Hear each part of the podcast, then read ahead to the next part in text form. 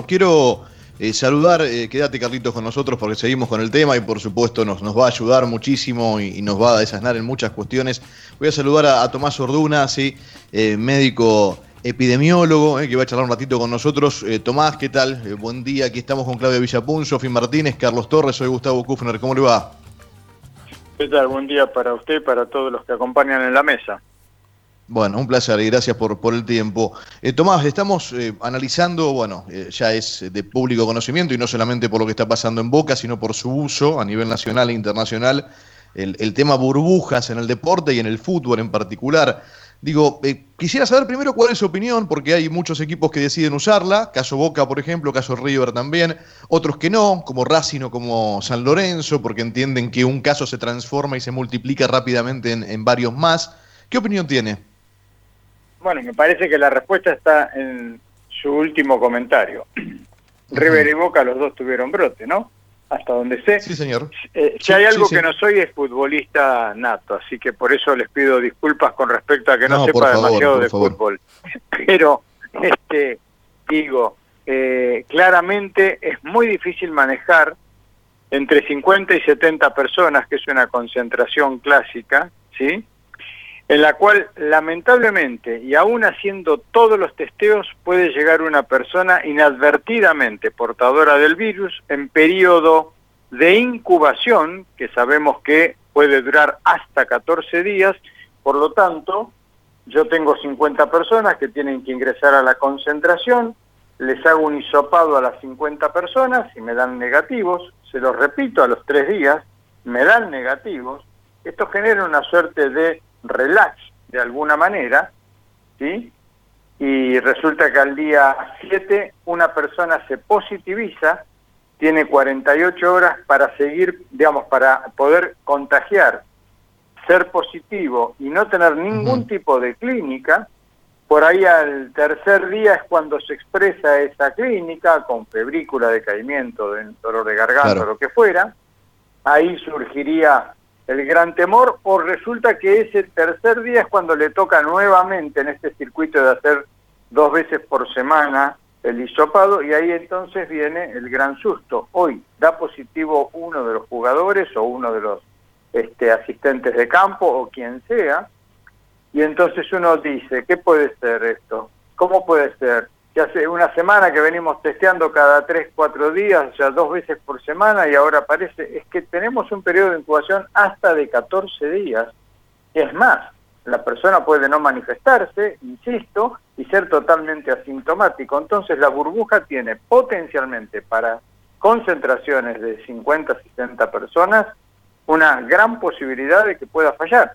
Usted mencionaba San Lorenzo y no recuerdo qué otro club que no lo han querido asumir por este riesgo. Mm.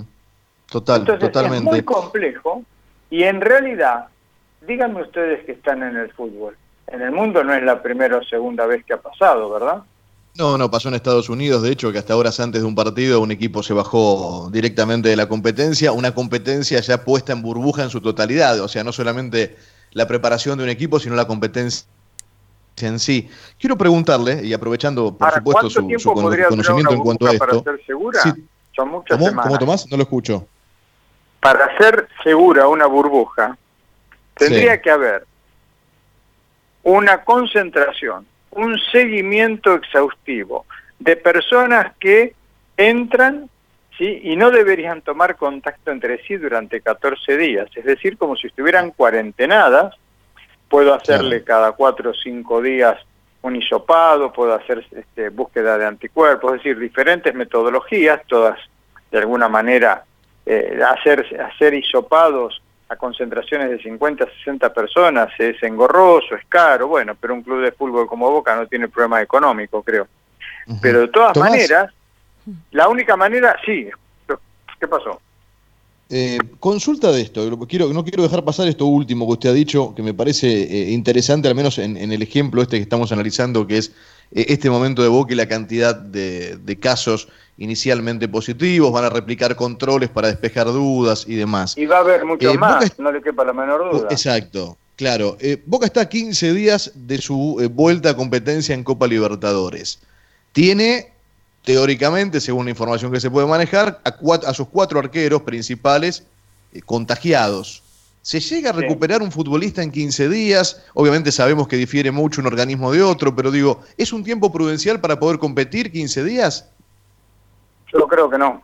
Si estuvo sintomático, no. Si estuvo asintomático y fue una detección por la evaluación de los este, testeos al azar, digamos, donde uno va buscando a ver si hay algo positivo, podría cambiar, igualmente hay que hacerle por supuesto un chequeo, pero si una persona tuvo signos sintomatología, en principio tiene que pasar todo el periodo potencial que va de 10 a 15 días habitualmente como enfermedad, aunque sea de carácter leve, y a partir de ahí uno pretendería una convalecencia sin actividad física de rigor como mínimo de dos semanas más. Entonces, después por supuesto una evaluación cardiovascular, ¿sí? habida cuenta que tenemos que estar seguros que el paciente no tiene ningún daño como una miocarditis silente. Esto es, es complejo, por eso me da la sensación que de alguna manera eh, sostener aislamientos con una burbuja real como tal, en la cual no esté colado el virus, esto va de alguna forma, cuanto más gente haya, probabilísticamente es más fácil que esa burbuja se rompa. Claro, Tomás, ¿cómo estás? Sofía, te saluda, gracias por atendernos. Te quería consultar porque hay algunos y los más optimistas de Boca creen que es mejor que esto pase ahora que, los jugadores eh, tengan el virus, que en el peor de los casos, bueno, dos semanas para recuperarse, para generar los anticuerpos y después estar a, disposición del técnico eh, casi una semana antes del partido. Y después esto de, ¿te puede, ¿les puede volver a agarrar? ¿O después ya están inmunes porque tienen los anticuerpos? ¿Se sabe eso? Si ya para después cuando eh, inicie la competencia van a estar inmunes. A ver, sin dudas a partir de la semana pasada, cuando el día lunes se comunicó eh, en revista científica la primera reinfección confirmada, si bien ya había mucho rum rum, la primera publicada, confirmada, con un exhaustivo trabajo que hizo la gente de Hong Kong fue en la semana pasada. A partir de ahí, qué sé yo, ayer a la mañana tuvimos dos personas en Ecuador, también confirmado, y digo, el run run surge por todo el mundo de la posibilidad de reinfección, probablemente no sea tan frecuente como el run run, pero puede existir la reinfección. Pero aparte de eso, Sofía, yo no creo que se hayan infectado probablemente las 60 personas o no sé cuántas son las que están en el campo. Claro, claro. Por lo tanto, ustedes pueden tener una parte que se infectó y una parte que no se infectó. El riesgo continúa si quieren alguna menor medida, pero el riesgo continúa. Supongamos que usted se le infecta el 50% en esta primera ola. Le queda otro 50% potencialmente para reinfectarse en una segunda o tercera ola de la concentración. Es muy complejo. Queda clarísimo que epidemiológicamente es muy complejo el poder sostener una eh, burbuja que genere una suerte de cobertura que me la da el estar aislados en un campo, en un club, y que no va a ingresar el virus. Mm. Eh, digamos, lo más claro es lo que está ocurriendo. no tengo tanta certeza como fue lo de River, pero también tuvieron un número de personas, ¿verdad? En la concentración, ¿o me equivoco? No, no es así. Bueno, en ese caso el que estuvo, el que eh, presentó el contagio fue el entrenador de arqueros, que luego estuvo en contacto con, los futbolistas dentro de la burbuja y bueno, se está eh, analizando por supuesto el, primero no significa el primero que tiene síntomas no significa que es el que ingresó con el virus, ¿eh? Claro. Claro. Porque yo puedo ser una persona asintomática, ¿sí? Y en realidad el primero que tiene síntomas simplemente es el primero que tiene síntomas. No quiere decir que ese sea el que ingresó. O sea, digo para no buscar un chivo expiatorio. Nadie tiene que buscar quién fue el primero, quién fue el segundo, excepto cuando es muy evidente y eso tiene que ver con una trazabilidad de contagios. Claro. Tomás, buen día. Lo saluda Claudia. Eh, creo, que la creo que la respuesta hasta es obvia, pero me gustaría escucharlo de, su, de su boca, ¿no? Esto de, estamos hablando de la burbuja, de si funciona o no, de los riesgos que hay, esto de no hacerlo con la cuarentena, ¿no? De tener a todos aislados. Me pregunto, ¿no? Ahora, eh, si bien usted me dijo que no es muy futbolero, ahora en 17 días se juega la Copa Libertadores. Y una de las cosas que se está hablando es hacer este corredor sanitario en el que no solamente tienen que trasladarse a un lugar de entrenamiento, o sea, tienen que subirse a un avión, por más que sea un, avión eh, charter, van a tener que trasladarse a otro hotel y todo. Bueno, me imagino lo que piensa usted, por lo menos le pregunto, ¿qué piensa usted de este corredor sanitario que se quiere implementar para que se pueda jugar la Copa Libertadores? Todo lo que se haga con esta palabra que ahora usamos este, hasta para tomar la sopa, protocolo, ¿no? Sí. Todo muy protocolizado, pero no hay ningún protocolo en el mundo 100%, entonces cuando nosotros hemos dicho históricamente a lo largo de los seis meses quédate en casa, es porque la burbuja más importante es quedarse en casa. Lo digo de manera general para la comunidad. De manera particular para lo que usted me dice, bueno, cuanto mejor se aplique un protocolo este, sanitario para el traslado, para evitar este, acortar las distancias entre personas, todo lo que se pueda y durante el mayor tiempo posible, con el, el cubre nariz boca, la higiene constante de manos, la higiene de superficies, está todo.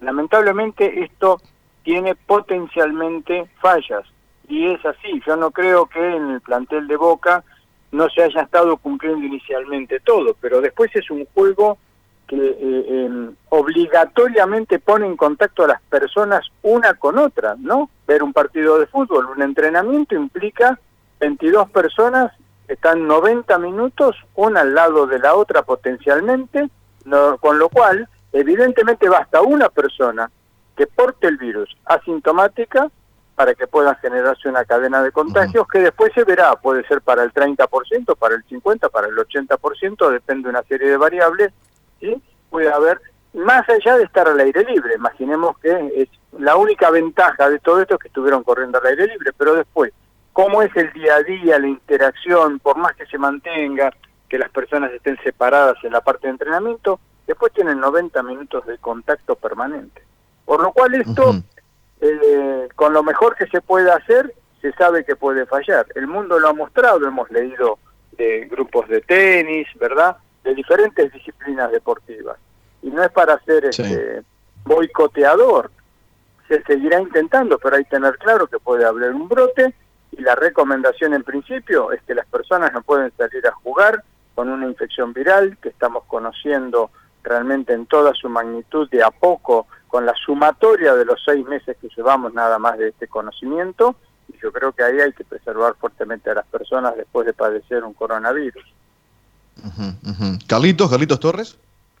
Sí, eh, Tomás, le quería hacer una consulta por algo que usted deslizaba al comienzo, que tiene que ver con esta posibilidad de que en el transcurso de las próximas horas aparezcan más casos positivos. Bueno, desde Boca dicen que también existe la posibilidad que aparezcan menos.